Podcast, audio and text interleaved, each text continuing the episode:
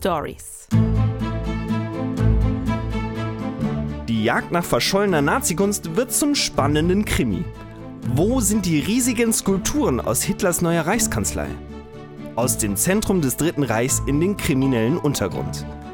Nach dem Krieg reisen die schreitenden Pferde 80 Jahre lang kreuz und quer durch die gesamte Republik.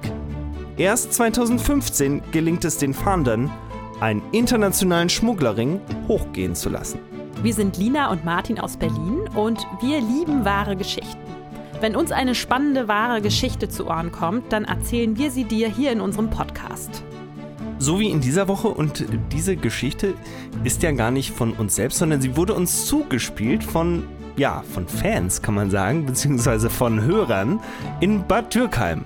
Da, da haben wir nämlich einen kleinen Fanclub. In der Pfalz, genau. Klaus und Helga. Hallo Klaus und Helga und vielen Dank für den heißen Tipp. Ich bin Vielen schon Dank gespannt, für diesen heißen Tipp. was genau. Martin gleich erzählt. Äh, wie du gehört hast, geht es um äh, Nazi-Kunst und wir hatten ja schon mal eine Folge zur Nazi-Raubkunst. Ach, das Bernsteinzimmer. Genau, das Bernsteinzimmer. Es verfolgt dich nämlich. Und aber die Nazis haben ja auch eine ganze Menge eigene Kunst produziert. Also Nazi-Kunst. Ähm, und ich habe äh, bei den Recherchen gemerkt, dass Hitler vor allem drei Bildhauer als äh, ganz besonders wertvoll erachtet hat. Nämlich äh, Arno Breker, Fritz Klimsch und äh, Josef Thorak. Spielt Ja. gleich noch eine Rolle. Okay, also ja, also diese, die, da haben ja einige ziemliche Karrieren hingelegt im Dritten Reich. Genau. Habe ich auch schon mal davon gehört. Aber die haben doch äh, eher immer so Heldenfiguren und äh, so nackte Aria-Akte und, und so weiter gemalt. Genau. Nackte Aria äh, gemalt und natürlich auch in, in Skulpturen gehauen, ja. Der Geschmack der Nazis war halt sehr eigen, kann man sagen. Ähm, es ging in der Kunst ja auch immer eigentlich so um die, darum, die Herrlichkeit des faschistischen Reichs darzustellen. Äh, deshalb finde ich es ehrlich gesagt auch ziemlich schwierig, diesen Sachen irgendwie künstlerischen Wert zuzuschreiben. Auch äh, wenn Leute das immer wieder probieren.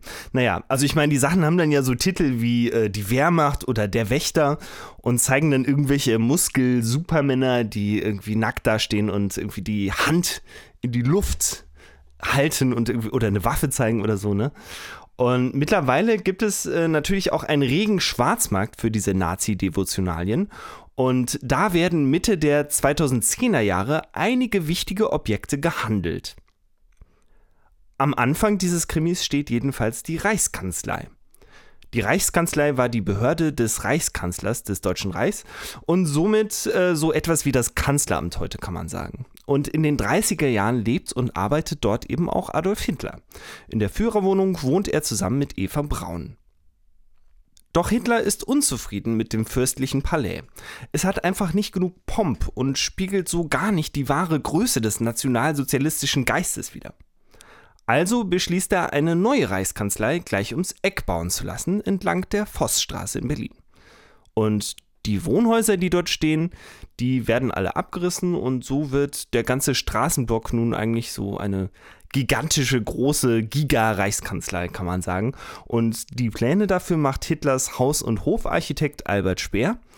Ähm, und der hat schon im Hinterkopf, Berlin in die Welthauptstadt Germania zu verwandeln. Das äh, kennst du ja vielleicht auch.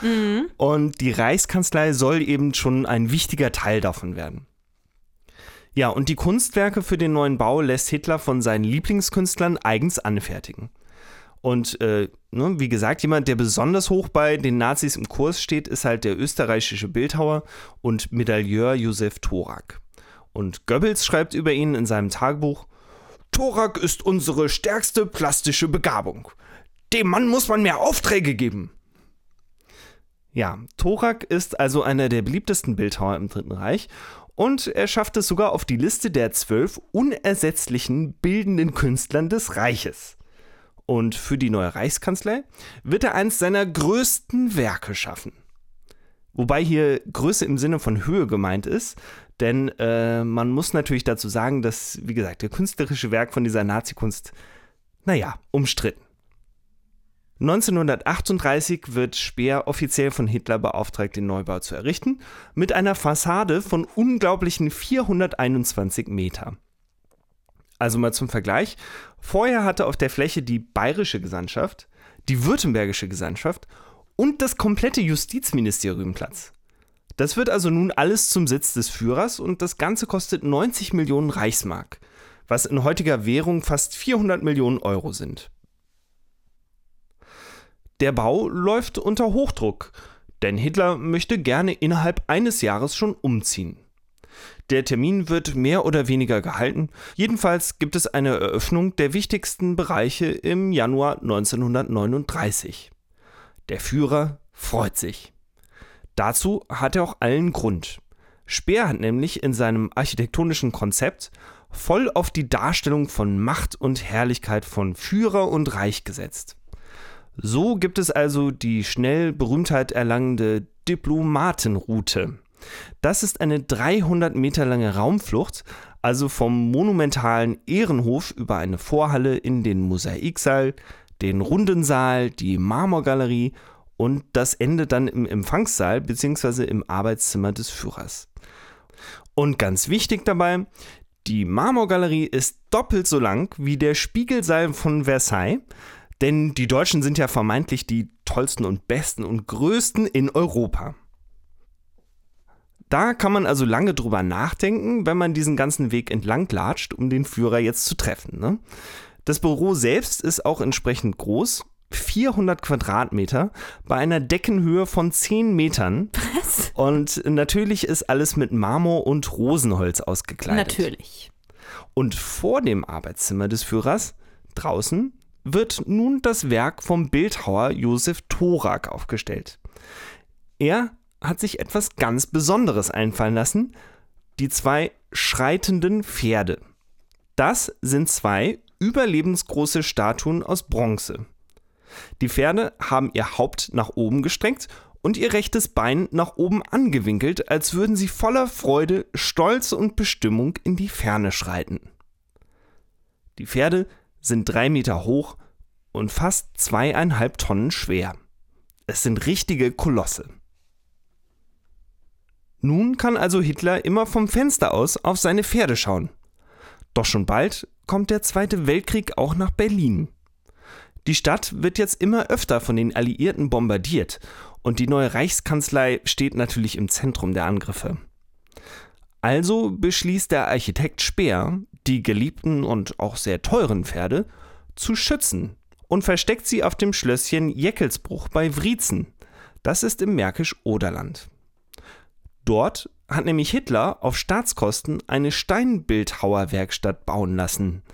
Dort sollten Zwangsarbeiter dabei helfen, gewaltige Statuen für die Welthauptstadt Germania zu erstellen.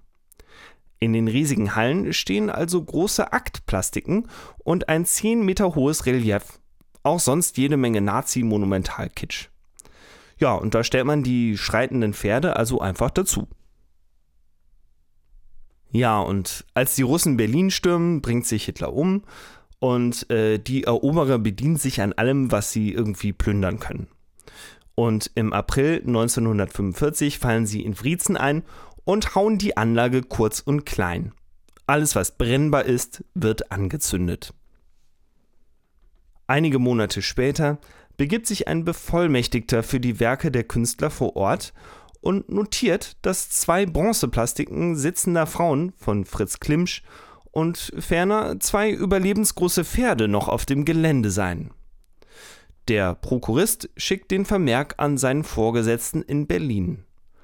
Doch weil man in Berlin erst einmal andere Sorgen hat, passiert zunächst nichts, und einige Zeit später stellt man dann fest, dass die Werke verschwunden sind. Von den Pferden fehlt jede Spur. Wahrscheinlich passiert aber das gleiche mit ihnen wie mit den restlichen Kunstwerken. Sowjetische Soldaten fahren mit einem LKW vor und nehmen die Kunstwerke als Trophäen mit, auf Anordnung des russischen Militärkommandanten. Wo sind die Pferde jetzt? Wie können solche riesigen Bronzekolosse einfach verschwinden? Eine neue Spur taucht erst über 40 Jahre später auf – im Jahr 1986. Ein junger Punk, Franz aus Dresden, reist mit einer Super 8 Kamera bewaffnet mit einem Moped durch die Lande. Er ist Performer, Künstler, Lyriker und sucht nach besonders intensiven Erfahrungen und Bildern. In Eberswalde bei Berlin gelangt er durch ein Waldstück auf den Sportplatz einer sowjetischen Kaserne. Das erinnert mich jetzt an die Touren, die manche Leute ja illegal machen zu solchen Kasernen. Manche Leute. Ja, genau. Und ähm, dann dort eindringen und Fotos machen. Mhm. Also diese Kasernen sind ja gerne mal im Wald versteckt. Ja, das stimmt. Diese war ähm, so halb im Wald versteckt und so äh, ähnlich ist er auch äh, dort angekommen. Und Franz, der ja Systemrebell ist, findet in der Kaserne alle Motive, die er so gesucht hat. Äh, mitten im Schnee stehen zwei überlebensgroße nackte Bronze-Supermänner von Arno Breker und äh, das eigentlich vor einer Wand aus Beton, wo irgendwie so kyrillische Buchstaben drauf sind und irgendwelche russischen Parolen. Also ein bisschen strange. Und äh, direkt daneben unter einem Baum die schwülstigen weiblichen Bronzeakte von Klimsch. Und am Rande der Aschebahn des Sportplatzes die Schlachtrösser von Josef Thorak. Das ist ja ein richtiger Skulpturenpark da mitten im Wald. Ja, das, die haben sich einen richtigen Skulpturenpark aufgebaut, ja. Denn äh, alle sechs Skulpturen sind auch dick mit goldener Farbe angepinselt. Und für den Künstler Franz sind das natürlich super Bilder. Es zeigt, dass hier Kommunisten wohnen, die Nazi-Kunst huldigen, die sogar golden anmalen. Ne, ich meine, was, was sagt das über die einen, was sagt das über die anderen? Jedenfalls werden Franz Aufnahmen in einem 49-minütigen Film zusammenmontiert, mit harter Punkmusik versehen und das feurige Werk wird aufgeführt. Ja, dass auf einem sowjetischen Sportplatz Nazi-Skulpturen rumstehen, spricht sich dann auch sehr bald herum. Und so erfährt auch die junge Kunsthistorikerin Magdalena Bussard in West-Berlin davon. Mit ihren Freunden fährt sie nach Eberswalde und macht heimlich Fotos von den sechs Skulpturen. Einige Monate später schreibt sie einen Artikel Überraschende Begegnung mit alten Bekannten in einer Marburger Fachzeitschrift.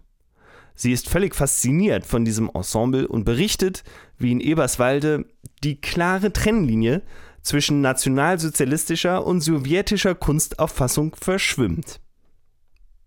Im Trubel der Wendejahre verschwinden die Skulpturen dann allerdings erneut. Als 1991 eine Reporterin nach Eberswalde fährt, sind die Objekte unauffindbar. Sie fragt einen russischen Offizier, ob er wisse, wo sie geblieben sind. Wir sollten sie beseitigen, weil sie aus der Zeit Hitler-Deutschlands waren, sagte er. Sie waren Schrott. Deutsche haben sie abgeholt. Weil es einen Artikel in einer westdeutschen Zeitung gegeben hätte, sei aus Berlin die Weisung gekommen, die Skulpturen zu entfernen. Heute wissen wir, dass das ziemlicher Humbug ist. Viel wahrscheinlicher ist, dass sie verkauft wurden oder verkauft werden sollten oder wie auch immer und dass wahrscheinlich das DDR-Regime irgendwie involviert war. Alexander Schalk-Golokowski sorgte nämlich Ende der 1980er Jahre im Staatsauftrag für die Sicherstellung und Beschlagnahmung von Kunst, die er dann einfach ohne Skrupel in den Westen verkaufte. So könnte es also auch mit den Skulpturen gewesen sein. Schon den Untergang der DDR vor Augen habend, könnte Schalk Golodkowski also versucht haben, im DDR-Staatsauftrag die Hitlerpferde über Unterhändler in den Westen zu verscherbeln. Aber Unterlagen dazu gibt es natürlich nicht und ja, wer weiß. Jetzt haben also dubiose Kunsthändler und Schmuggler versucht, diese riesigen Pferde noch vor der Maueröffnung in den Westen zu bringen. Und das muss man sich mal vorstellen. Ich weiß gar nicht, wie sowas unbemerkt passieren soll, ja. Also entweder stehen die irgendwie hinten auf einem Tieflader und gucken irgendwie in ihrer schreitenden Position so über die Autobahn. Oder es fährt halt irgendwie so ein Spezialtransporter äh, los, aber die Kisten, um diese Pferde zu verpacken, müssen ja so unglaublich groß sein. Also das wäre irgendwie Leuten aufgefallen, ne? Naja, jedenfalls verläuft die Spur im Sande und bis plötzlich im Jahr 2013 ein Telefonanruf bei einer alten Dame in Berlin Morbid eingeht. Die alte Dame ist Edeltraut Immel Sauer. Auch wenn sie in einer bescheidenen Wohnung lebt, die vollgestopft mit Büchern ist, in der Szene kennt sie jeder. Also das Getty Museum in Los Angeles, die neue Galerie in New York, die großen Sammlungen in Europa.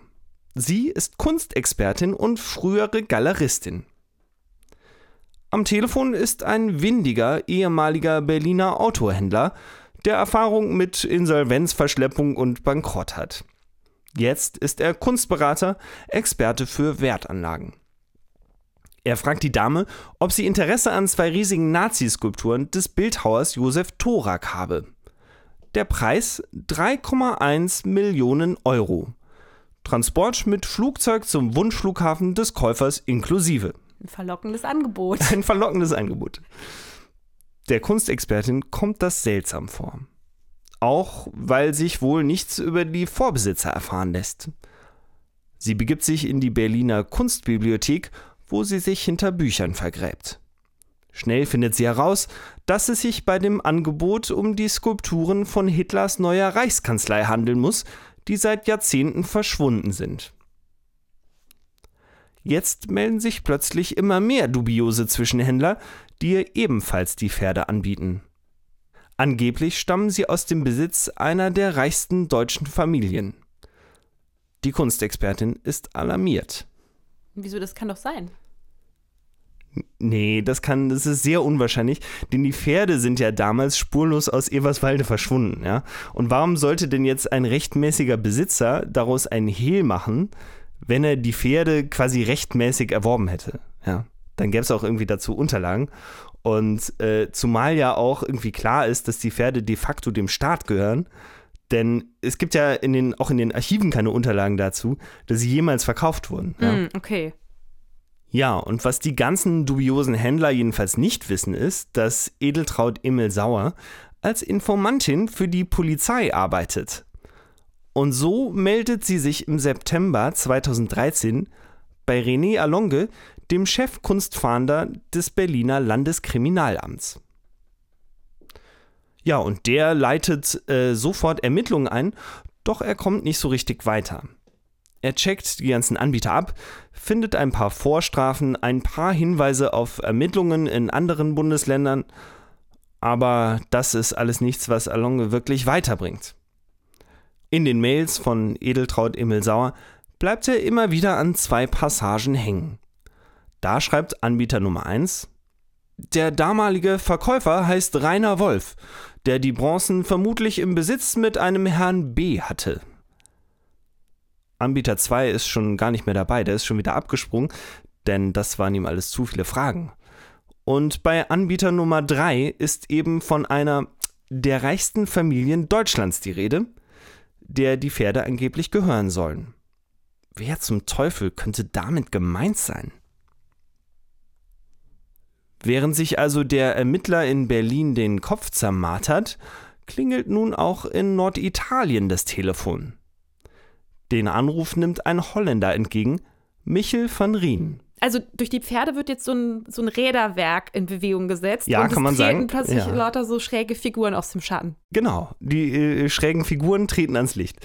Und ähm, Michel van Rien ist ein Schmuggler, der es geschafft hat, aus der Zunft des internationalen Kunstschmuggels eine ganz eigene Kunstform zu machen, kann man sagen. Oh la la. Und es gab eine Zeit, äh, da zierte sein Name Fahndungslisten auf der ganzen Welt, weil er wertvolle Kunstgegenstände von A nach B brachte. Er besaß Millionen und lebte wie ein Playboy. Er flog in Privatflugzeugen, hatte ein Harem voller wunderschöner Frauen und machte Geschäfte mit einigen der gefährlichsten Kriminellen der Welt. In Marbella sitzt er im Gefängnis. In Amsterdam lobt die jugoslawische Mafia ein Kopfgeld auf ihn aus. Killer feuern aus einem fahrenden Auto auf ihn, treffen aber nur sein Bein. Interpol fahndet nach ihm und so weiter. Aber dann in den 90ern wechselt er plötzlich die Seiten und arbeitet für das FBI und für Scotland Yard. Ja, und am Telefon ist jetzt ein alter Kumpel von ihm aus Antwerpen. Hast du Interesse an heißer Ware aus dem Dritten Reich? fragt er ihn. Van Rien zeigt sich interessiert. Kurze Zeit nach dem Telefonat schickt sein Kumpel noch eine E-Mail hinterher. Hallo Michel, ich habe den direkten Kontakt. Mein anderer Kunde hat abgesagt, weil die Sache zu belastet ist. Ich denke aber, dass es für dich genau das Richtige ist. Wir müssen 1,5 Millionen Euro bezahlen. Discount ist nicht möglich. Wir müssen schnell sein. Ruf mich an. Aber die alte Frau in Moabit hat es doch für 3,1 Millionen angeboten bekommen. Gut aufgepasst, ja. Ja, aber die, die Preise, die äh, fluktuieren ja auch und äh, ja, das ist so ein bisschen wie an der Börse, ne? Und äh, in der Anlage mailt der Kumpel aus Antwerpen einen 14-seitigen Prospekt als PDF Und die dritte Seite zeigt ein großes Farbfoto, das in einer modernen Lagerhalle aufgenommen wurde. Und vor einer Sichtblende, damit man also nicht den Rest der Halle sieht, stehen auf 2-Euro-Paletten die beiden verschwundenen Pferde von Thorak. Neben ihnen sieht Van Rien zwei Männer, einen alten im Anzug und einen jungen in Jeans. Derin ist jetzt Feuer und Flamme. Vielleicht kann ja er als ehemaliger Kunstgauner hier jetzt einen Riesenskandal aufdecken, ja? Und er versucht so viel es geht herauszufinden und er fragt den Belgier, ob er Kontakt mit dem Eigentümer habe. Das ist sehr wichtig. Du musst unbedingt wissen, wer der Besitzer ist und du musst dir hundertprozentig sicher sein, schreibt sie dem Belgier. Ja, und der antwortet kurz darauf per Mail, Hi Michel, ich verfüge schon seit einiger Zeit exklusiv darüber. Ich hatte einen Verkäufer in den USA, der sie dem Museum in Baltimore schenken wollte, aber der Vorstand hat abgelehnt. Der Eigentümer ist eine sehr bekannte Familie, Familie Flick in Deutschland, sehr belastet im Krieg. Friedrich Flick ist im Nürnberger Prozess verurteilt worden, aber war schnell wieder einer der reichsten Männer in Deutschland. Die Familie hat beschlossen, alles, was an diese Zeit erinnert, zu verkaufen. Also auch die Pferde. Der Deal werde angeblich durch eine Vertrauensperson der Familie vermittelt, mit der er im direkten Kontakt steht. Viel Zeit bliebe nicht.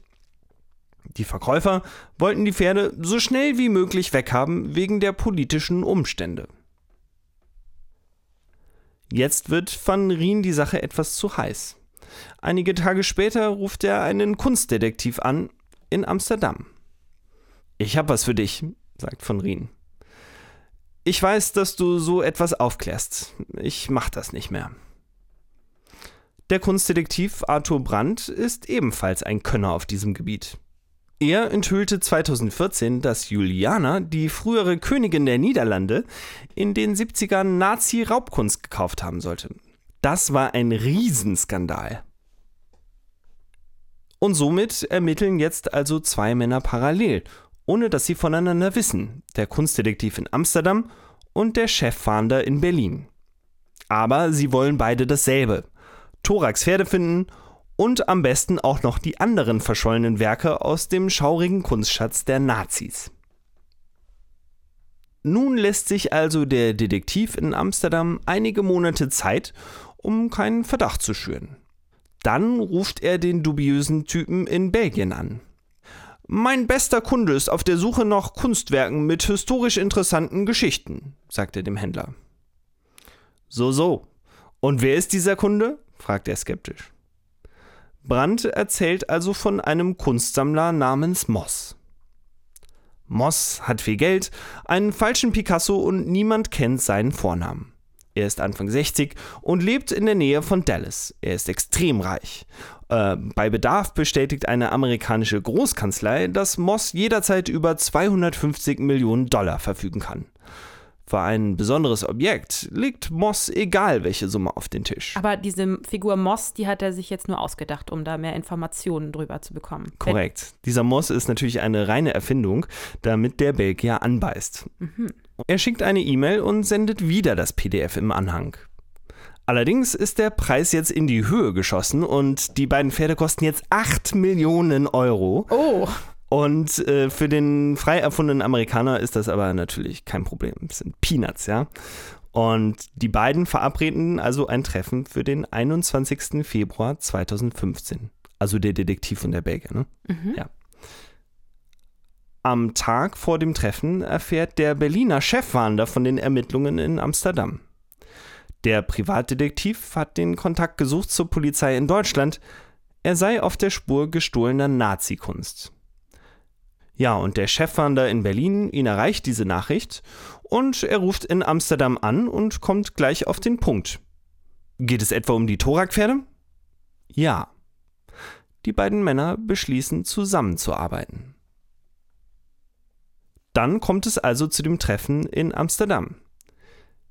Der Privatdetektiv Brandt will den Belgier im Museumsviertel in Amsterdam treffen. Brandt wartet auf der Straße und raucht nervös eine letzte Zigarette.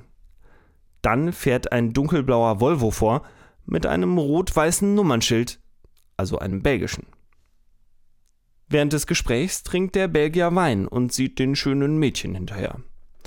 Er ist abgelenkt und so merkt er nicht, dass Brandt das Treffen heimlich mit einer Knopflochkamera aufzeichnet. Schnell kommt das Gespräch auf die Pferde. Der Belgier sagt, die Familie des Besitzers hat einen faschistischen Hintergrund. der Großvater hat immer noch viele Nazi-Memorabilia. Es ist eine sehr bekannte Familie, viel Industrie. Und der alte Mann hat bis zuletzt in Interviews gesagt, wie toll die Nazi-Zeit war. Äh, der Familie reicht's jetzt. Sie hat ihm gesagt, es soll das Nazi-Zeug loswerden. Der Verkauf muss natürlich top secret sein. Dann liest er eine SMS vor, die er angeblich gerade empfangen hat. Die Pferde sind noch im Stall. Es kann sein, dass es noch einen anderen Käufer gibt, einen Ex-General der US-Armee. Nächste Woche treffe ich ihn in Genf. Bist du sicher, dass dein Kunde da in Amerika, dass der einverstanden ist, wenn wir die Kaufsumme über die Schweiz abwickeln? Na klar. Für den erfundenen Moss in Dallas ist das natürlich überhaupt kein Problem. Perfekt, dann können wir das über eine Schweizer Firma machen. Ich glaube, der Besitzer der Pferde hat noch mehr, aber ich weiß nicht genau was. Ähm, sie sind extrem vorsichtig. Wenn diese Sache in der deutschen Presse enthüllt wird, würde die ganze Geschichte dieser Familie wieder hochkommen. Ja, ich checke mal, was der Besitzer noch im Angebot hat. Ich weiß, dass er einen Mercedes von Hitler hatte. Hat er den schon verkauft? Ah, das weiß ich nicht. Vielleicht hat er das Auto noch. Außerdem hat er Sachen von Göring. Nach dem Gespräch berichtet der Privatdetektiv Brandt Alonge in Berlin von dem Gespräch. Ihre Ermittlungen konzentrieren sich jetzt auf zwei Männer. In einer der Mails seiner Informantin Sauer, die alte Dame in Berlin-Moabit, wird der Bad Dürkheimer Unternehmer und Breker-Verehrer Rainer Wolf als Mittelmann genannt. Der zweite Mann, den der Belgier genannt hat, heißt Flick. Aber welcher Flick? Einer aus der berühmten Unternehmerfamilie, die sich eng mit den Nazis eingelassen hatte? Kann das sein? Die Spur Flick führt an die Kieler Bucht. Der mysteriöse Flick hat ein riesiges Grundstück und genießt bei NS-Devotionalienhändlern einen exzellenten Ruf. In einem unterirdischen Bunker steht ein Kampfpanzer Panther der Wehrmacht. Auf Google Maps Bildern seines Grundstücks sieht man zwei Großbronzen, eine davon wahrscheinlich ein Breker. Also von dem Künstler Breker. Genau. Aber ist dieser Flick denn jetzt ein Angehöriger dieser, äh, einer der reichsten Familien Deutschlands? Naja, erstmal wird hier jedenfalls nichts passieren. Ja, und in Amsterdam geht es auch nicht weiter. Der Privatdetektiv Brandt erhöht den Druck. Er erzählt dem Belgier, dass sein Kunde Moss in Dallas langsam ungeduldig werde. Wann ist endlich die Besichtigung der Pferde? Der Belgier reagiert ausweichend, bietet weitere Nazi-Devotionalien an. Vielleicht will der Amerikaner ja einen vergoldeten Füller mit Hakenkreuz, den Hitler mal Hermann Göring geschenkt hat? Für 300.000 Euro. Weil es mit den Pferden schwierig zu sein scheint, bietet der Belgier jetzt Brickers 40-Tonnen-Relief Der Wächter an. Preis 8 Millionen. Aber ich schätze, der erfundene Amerikaner hat sich in die Pferde verliebt. Ja, der will natürlich die Pferde. Und so leicht äh, lassen sich die Fahnder natürlich auch nicht davon abbringen, ja. Und ähm, der Privatdetektiv Brandt trifft sich noch einmal mit dem Belgier und drängt ihn. Der verlangt jetzt, dass die Geschäfte über Monaco statt über die Schweiz gehen sollen, aber es ist natürlich kein Problem für den erfundenen Amerikaner. Aber er will jetzt wirklich auch die Pferde in Person sehen, ja. Aber irgendwie wird Brandt, der Privatdetektiv, immer nur weiter vertröstet. Und da reißt dem Berliner Chefermittler Alonge der Geduldsfaden. Jetzt ordnet er eine Großrazzia an. Im Mai 2015 lässt Alonge die Wohnungen und Häuser von sieben Verdächtigen in ganz Deutschland durchsuchen. Bei Flick in Kiel finden die Fahnder offenbar Brekers lange verschollene Wehrmacht. Also, das ist die Skulptur. Es stellt sich heraus, dass er nichts mit der industriellen Familie zu tun hat und auch nichts von den Pferden weiß. Also zumindest nicht von dem Verkauf. Die ganzen Zwischenhändler kennt er auch nicht. den Volltreffer landen die Ermittler bei Rainer Wolf in Bad Dürkheim in der Pfalz. Dort sind neben den drei Riesenreliefs alle sechs Statuen aufgetaucht, die in der Wendezeit aus Eberswalde verschwunden sind. Die beiden Brekers, die zwei nackten Frauen von Klimsch und eben die beiden schreitenden Pferde. In dieser einen Großrazzia sind alle verlorenen Skulpturen Hitlers wieder aufgetaucht. Okay, also nochmal nachgefragt. Dieser Typ in Kiel mit dem Panzer, der hatte also jetzt gar nichts mit den Skulpturen oder mit den Pferden zu tun. nee, der hatte nur einen kleinen Panzer im Keller stehen und hatte sich da so irgendwie eine kleine Sammlung aufgebaut. Und äh, ja, aber komischerweise, die Pferde waren nämlich auch bei ihm gewesen. Er sagt, 1996 habe er dem Mann aus Bad Dürkheim ein Darlehen über 300.000 Mark gegeben. Und die Tora-Grösser seien ihm dafür als Pfand übergeben worden. Ja? Als Wolf 1998, also zwei Jahre später, den Kredit zurückgezahlt habe, seien die Pferde wieder abtransportiert worden. Ja, sie sind einmal komplett durch die Republik gefahren und wieder zurück. Wolf, der Mann in Bad Dürkheim, sagt, die Pferde seien rechtmäßig erworben worden und seit 20 Jahren im Familienbesitz. Okay, also dieser Belgier, der hat da irgendwas grundsätzlich falsch verstanden, oder? Ja, ich weiß auch nicht, ob er es verdreht hat, aber am Abend der Razzia kontaktiert ein Journalist den Belgier und äh, der ist gerade im Urlaub auf Kreta und ist äh, deshalb auch kurz angebunden und sagt, äh, Wolf, ah, das kenne ich nicht, ja. So heißt ein Freund von mir mit Vornamen. Nein, nein, er habe die ganze Sache von Anfang an für unseriös gehalten. Und sagt dann auch, den Moss in Dallas, den gibt's doch gar nicht, oder? Ja, und einen Tag später schreibt er noch eine E-Mail hinterher. In Wirklichkeit sei er es nämlich gewesen, der den Amsterdamer Privatdetektiv an der Nase herumgeführt habe. Er sei neugierig gewesen, ob sich so ein Trottel von Kunde wohl auf die 8 Millionen für die Pferde einlassen würde. Und als der Amerikaner das dann getan hat und auch noch den Wahnsinnspreis für den Breker akzeptiert habe, habe er sich wie in einem schlechten Film gefühlt. Ich bin sehr empört, in so eine Geschichte mit reingezogen zu werden. Klar, also äh, den Typen in Bad Dürkheim kennt er gar nicht und das ja, genau. PDF mit den Fotos, das hat er selbst auch nicht Ja, das ist ihm irgendwie zugeflogen. Ne? Ah. Ja, ja. ja, das ist natürlich totaler Quatsch. Und äh, die Frage ist aber weiterhin, wie die Pferde überhaupt nach Bad Dürkheim gekommen sind. Ja? Denn irgendwie muss es dem schwerreichen Firmengründer, diesem Rainer Wolf in Bad Dürkheim, irgendwie damals in der Zeit gelungen sein, diese wuchtigen Kunstwerke in den Westen äh, zu schaffen. Und nach der Razzia sagt er dann, er habe sie vor der Verschrottung gerettet. Und er habe sie legal bei der russischen Armee erworben. Ja, und äh, dann, äh, um das zu belegen, hat er einen äh, Beleg dafür, einen angeblichen Beleg dafür ins Internet gestellt. Und der kommt wohl von einem Regimentskommandeur Kulaschenkov äh, vom 29. Dezember 1988. Ja, und den äh, lädt er dann halt ins Internet, um, um damit quasi sich freizusprechen oder wie auch immer. Naja, jedenfalls hat die Polizei nach dieser Razzia ziemlichen Stress, denn die haben gar nicht mit so einem durchschlagenden Erfolg gerechnet. Äh, so dass nun erstmal ein Problem gelöst werden muss, denn wie bitteschön transportiert man tonnenweise Großskulpturen ab, ja? Und am Tag nach der Razzia meldet die Polizei, dass das technische Hilfswerk, das äh, angefordert äh, wurde, wohl jetzt erst noch die Transportstrecke abfahren muss. Denn der Nazi-Schatz ist so gigantisch schwer, dass sicherheitshalber alle Brücken, die auf dem Weg liegen, irgendwie getestet werden müssen. Oh Gott.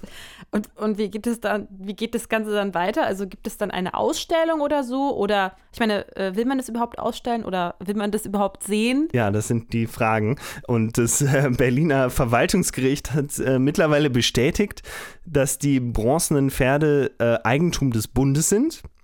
Es wurde dann angeblich auch eine Ausstellung mit den sichergestellten Werken vorbereitet. Und ich weiß aber nicht, was daraus geworden ist. Ich glaube, daraus ist einfach gar nichts geworden. Äh, das ist komplett im Sande versickert, denn angeblich wird auch immer noch ermittelt in der Sache. Ja, aber äh, durch den ganzen Wirbel um die Pferde ist jetzt noch ein drittes Pferd aufgetaucht. Pikanterweise auf einem Schulhof am bayerischen Chiemsee. Gott. Ja, da steht nämlich ein drittes Schlachtross, so ganz ohne Texttafel oder irgendwie und keiner wusste irgendwie so richtig, äh, was das überhaupt ist, wo es herkommt und so weiter. Und es stellte sich dann heraus, dass dieses aber nicht von Hitler kommt, sondern von Thorax Erben äh, als Geschenk an die Schule, um die Internatsgebühren für ihren Spross zu bezahlen. Oh ja. Gott, ja. ja, und dieses Nazi-Kunstwerk ist demnach Eigentum der Schule. Wenn dir diese Geschichte gefallen hat, dann freuen wir uns, wenn du auch nächste Woche wieder dabei bist. Dann wieder mit einer spannenden Geschichte von Lina. Ist es eigentlich die, von, von der du mir schon die ganze Zeit erzählst? Hm, könnte sein. Und wenn du uns bis dahin vermisst, dann kannst du uns auf Instagram folgen unter truestories-podcast. Tschüss und bis nächste Woche, sagen Lina und Martin.